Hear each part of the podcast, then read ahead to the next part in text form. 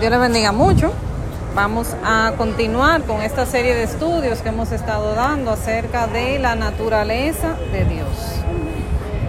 ¿Qué nos llega a la mente cuando nos, nos dicen la palabra Dios? ¿Qué nos llega a la mente? Poder. Gloria a Dios. Oh, el hacedor del universo. Amén. Entonces estamos hablando de diferentes cosas que nosotros entendemos que Dios puede hacer. Hacedor, es decir, creador, ¿verdad? Y poderoso, el Dios que todo lo puede, el Dios omnipotente. Vamos a ver al Señor, o sea, a Dios como creador. La Biblia habla en el libro de Génesis, capítulo 1, acerca de cómo Dios creó los cielos y la tierra y todo lo que hoy nosotros podemos ver en ella. Vamos a leer lo que dice la palabra en el libro de Génesis, capítulo 1, versículo 1 en adelante. Dice la palabra de Dios que en un momento determinado la tierra estaba desolada y vacía y que el Señor entonces decide comenzar a crear en esa tierra que estaba desordenada y vacía lo que hoy nosotros vemos, los animales, las plantas, las personas. Dice que en el principio creó Dios los cielos y la tierra. Los planetas, que nosotros no los vemos directamente, pero sabemos que están allí porque están los científicos, está la NASA, están los telescopios donde nosotros podemos ver la luna. El sol no lo podemos ver de frente porque hace daño en la vista, pero sabemos que está ahí lo hemos visto, ¿verdad? Eh, hasta con un eclipse. Yo no sé si ustedes recuerdan cuando habían eclipse, por lo menos en mi caso, bueno, cuando yo estaba más joven, más joven, ¿verdad? De lo que estoy hoy, que cuando había un eclipse, nosotros lo que hacíamos era que tomábamos una placa de la que le tiraban a la gente los, los pulmones y con eso era de que déjame verlo con esto, porque como no se podía ver de frente. Sí, porque aún así oscuro no pueden verse de frente. Entonces, eso quiere decir que No. Lo que Dios ha hecho es visible. Y más aún el ser humano. Los médicos dicen que el ser humano es una de las máquinas más perfectas que existen, quizás la más perfecta. ¿Por qué? Porque el cuerpo humano, los órganos, las células, tienen un comportamiento donde nadie le dice cómo van a funcionar, ¿verdad que no? Nadie le dice cómo va a funcionar el cerebro. Nadie le dice al corazón cómo va a funcionar. Nadie le dice a las células cómo tienen que multiplicarse. Es más, cuando una mujer queda embarazada, nadie le dice a ese espermatozoide que sale corriendo cómo es que él tiene que hacerlo para que salga un bebé de ahí. Entonces significa que tiene que haber una mano divina detrás de él. Ciertamente hay quienes han querido negar la existencia de Dios y han dicho, no, el hombre viene del mono, eh, todo lo que vemos es porque hubo una explosión, un Big Bang y todo eso es fruto de esa explosión. Bueno, yo respeto lo que cada quien quiera creer, pero yo digo que hay que tener mucha fe para creer en eso, porque de la nada no puede surgir algo. Dígame usted a mí cómo de la nada puede surgir algo. Y vuelvo les digo, el cuerpo humano es la mayor representación de que tiene que haber una, una mano divina, porque cuando nosotros, cuando los científicos hacen una computadora, un robot, lo que sea, tienen que programar ese, esa máquina para que haga lo que ellos quieren. Y ustedes ven cuántos años le ha tomado al hombre hacer eso. Hasta el momento nadie ha podido replicar a un cuerpo humano. Nadie. Es más, es tanto así que todavía está en la hora que los científicos no, no conocen todo lo que el cerebro hace. Todavía está la hora que los científicos todavía están estudiando el cerebro, la neurona, cómo es que se, se dan los comandos desde el cerebro al cuerpo. Pues, es decir, que todo esto nos da un indicio, ¿verdad?, de que ciertamente Dios es nuestro creador. Pero también podemos hablar de Dios como nuestro Padre. La Biblia dice en el libro de Juan, en el Evangelio de Juan, capítulo 1, que a todos los que le recibieron, que recibieron a quién? A Jesucristo. Dice que, más a todos los que le recibieron, eso es en el versículo 12, capítulo 1 del Evangelio de Juan, Mas a todos los que le recibieron, a los que creen en su nombre, les dio potestad de ser hechos hijos de Dios, los cuales no son engendrados de sangre, ni de voluntad de carne, ni de voluntad de varón, sino de Dios. Es decir, que esa persona que fue creado por Dios pasa en ese momento cuando recibe a Cristo como su Señor y Salvador, pasa a ser hijo de Dios. Y hay quienes dicen, pero todos somos hijos de Dios. Bueno, yo, volvemos al punto, yo respeto lo que cada quien quiera creer y si usted quiere entender que sí, usted es un hijo de Dios, perfecto, gloria a Dios. Si usted entiende que Dios es su papá. Ahora, la Biblia dice, ¿quiénes son los que se constituyen realmente en hijos de Dios? Porque incluso dice que no son engendrados de carne ni de sangre, es decir, que no es porque nacen de una mujer X. Ah, los que nacieron de, de María, de allá para acá, todos son hijos de Dios. No. La Biblia nos dice que es un, un nacimiento espiritual. Ese Dios que ahora se constituye en nuestro Padre, entonces dice, espérate, ahora ella es mi hija. Nadie puede meterse con ella porque el que lo haga es como si fuese contra mí que lo hiciera. Por eso la Biblia dice que el que conspirare contra ti sin mí lo hará, dice el Señor. Pero igual, como todo padre bueno y responsable a un hijo, trata de que de suplirle, procurar que no le falte nada, que ese hijo sienta su amor, sienta que le dedica tiempo, Créanme que así mismo lo hace Dios con nosotros. Hay personas que lamentablemente han tenido una mala relación con sus padres, que tal vez su papá no fue el padre más responsable o más amoroso, tal vez ni siquiera estuvo ahí, tal vez fue un padre ausente. Pero Dios no es ese tipo de padre. No podemos ver a Dios desde la óptica del padre que tuvimos o que tenemos aquí en la tierra porque Dios es el verdadero Padre. Es el que de verdad ama tanto a los seres humanos, nos ama tanto, que no escatimó entregar lo más preciado que fue a su Hijo Jesucristo por nosotros.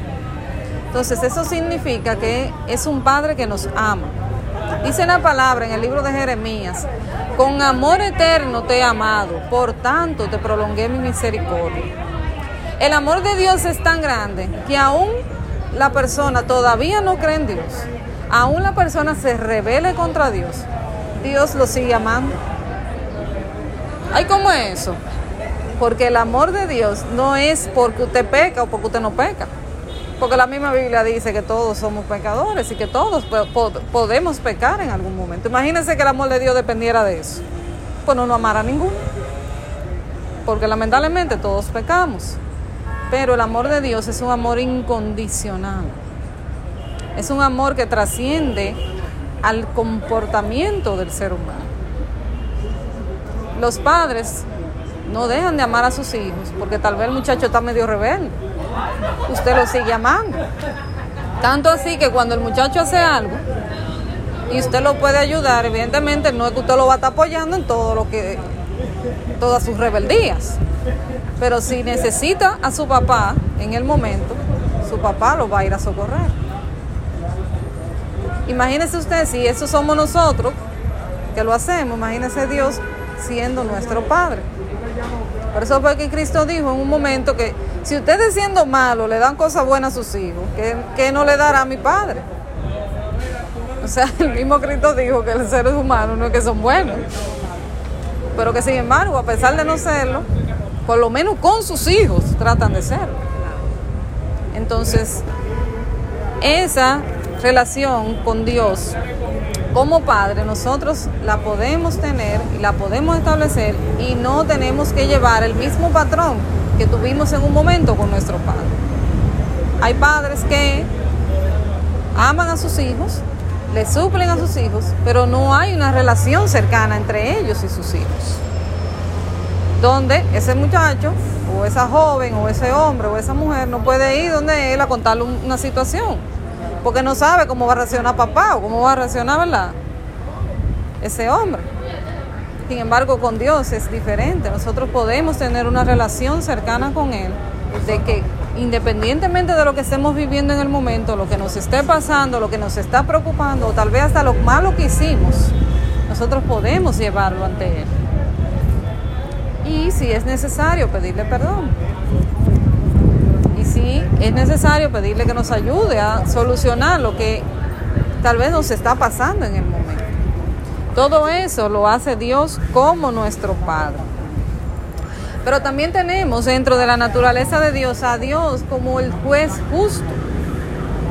Hemos hablado ya de Dios como nuestro creador, de Dios como nuestro Padre, pero también la Biblia muestra una faceta de Dios como un juez justo. ¿Cómo así? Bueno, la Biblia dice en el libro de Apocalipsis, capítulo 20, versículo 12, lo siguiente. Dice la palabra. Capítulo 20 de Apocalipsis, versículo 12. Y vi a los muertos, grandes y pequeños, de pie ante Dios, y los libros fueron abiertos, y otro libro fue abierto, el cual es el libro de la vida. Y fueron juzgados los muertos por las cosas que estaban escritas en los libros, según sus obras. Entonces tenemos aquí a Dios juzgando, ya no Dios como el Padre que hemos hablado ahora mismo, sino Dios como un juez justo. ¿Qué significa que, es un juez justo? Bueno, que es un juez que no va a dejarse comprar de nadie, que no va a tomar en cuenta tal vez, no, porque es hijo de tal persona, que tratarlo suave que no se va a dejar llevar de la presión mediática, donde, ah, no, es que me están pidiendo que lo condenen, o me están pidiendo que lo libere. La gente lo está pidiendo. No, pero que la ley dice. Entonces, Dios no está sujeto a nada de eso. Pero no solamente cuando llegue ya al final de los tiempos, Dios va a juzgar. Dios sí todavía está, Dios desde ahora lo está haciendo. Por eso nosotros hablamos de Dios como nuestra justicia donde cuando alguien nos hace algo, en vez de yo vengarme de la persona, yo perdono a la persona, pero eso no quiere decir que yo no pueda llevar la causa delante de Dios. Señor, júzgalo tú. Ustedes sabían que hay personas pasando consecuencias y situaciones a causa de sus propias maldades y sus propios pecados. Y después entonces cuando yo oigo una persona diciendo, que, Señor, ¿y dónde tú estabas cuando me pasó tal cosa? Bueno, es que Dios te quiere librar, pero que tú mismo te estás buscando las situaciones. Porque la Biblia dice que Dios no puede ser burlado. Los jueces de la tierra dependen de qué? De las pruebas que le lleven, de que alguien acuse, de que alguien lleve a la persona delante de ellos, de que haya un testigo, de que haya un documento, de que haya una ley terrenal, ¿verdad? Para poder juzgar a la persona. Pero Dios no depende de nada de eso. Dios no necesita que nadie vaya a llevarle prueba. Dios no necesita eso. ¿Por qué? Porque la prueba la tiene Él. Porque lo que se hace aún en lo más escondido, lo más... Eh, que a lo mejor la persona pudiera pensar que nadie me está viendo, Dios lo está viendo. Y por eso Dios puede llegar a juzgar incluso cosas que nosotros creemos que nadie sabe, pero Dios sí las sabe. Aquellas cosas que tal vez tú sientes que te están haciendo, pero tú no sabes quién lo está haciendo, porque el mismo salmista decía, Señor, líbrame hasta de mis, eh, eh, enemigos ocultos. Nosotros podemos llegar a tener enemigos ocultos, personas que usted no sabe que no quieren saber de ti, pero realmente no quieren saber de ti. Y probablemente te están haciendo la guerra por detrás y tú ni siquiera te estás dando cuenta. Hasta de esas personas el Señor te puede librar. A esas personas también Dios los puede juzgar. ¿Cómo qué? Como un juez justo, donde el Señor no se extralimita. Pero eso no quiere decir que yo voy ahora, cada vez que me pase algo, ahí delante del Señor a decirle, eh, Señor, mira, a tal persona, yo quiero que le pase tal cosa. No, eso no es así porque nosotros sí nos extralimitamos. Somos más severos con el pecado ajeno que con el nuestro. cada vez que usted vaya a pedirle al Señor justicia, piense primero si usted no tuvo algo que ver también. Porque ir a donde el Señor a pedir justicia es porque usted está seguro que usted no tuvo nada que ver. Pero si usted también tuvo que ver, créame que usted también lo va a juzgar. ¿Por qué? Porque volvemos al punto. Dios es un juez justo. Donde yo, aunque sea su hija, miren que lo estoy diciendo ahora, aunque yo sea su hija, si otra persona me hace algo y yo también le hago algo a él, yo soy la hija, pero el Señor no va a juzgar igualito, ¿no? Por el tema de la justicia. Un juez de la tierra juzgaría a su propio hijo. Incluso está prohibido. Fíjense que la ley le da la facultad a los jueces de que cuando es una persona conocida se puedan inhibir. Pero Dios no necesita inhibirse. Porque Él sí va a actuar con una verdadera justicia.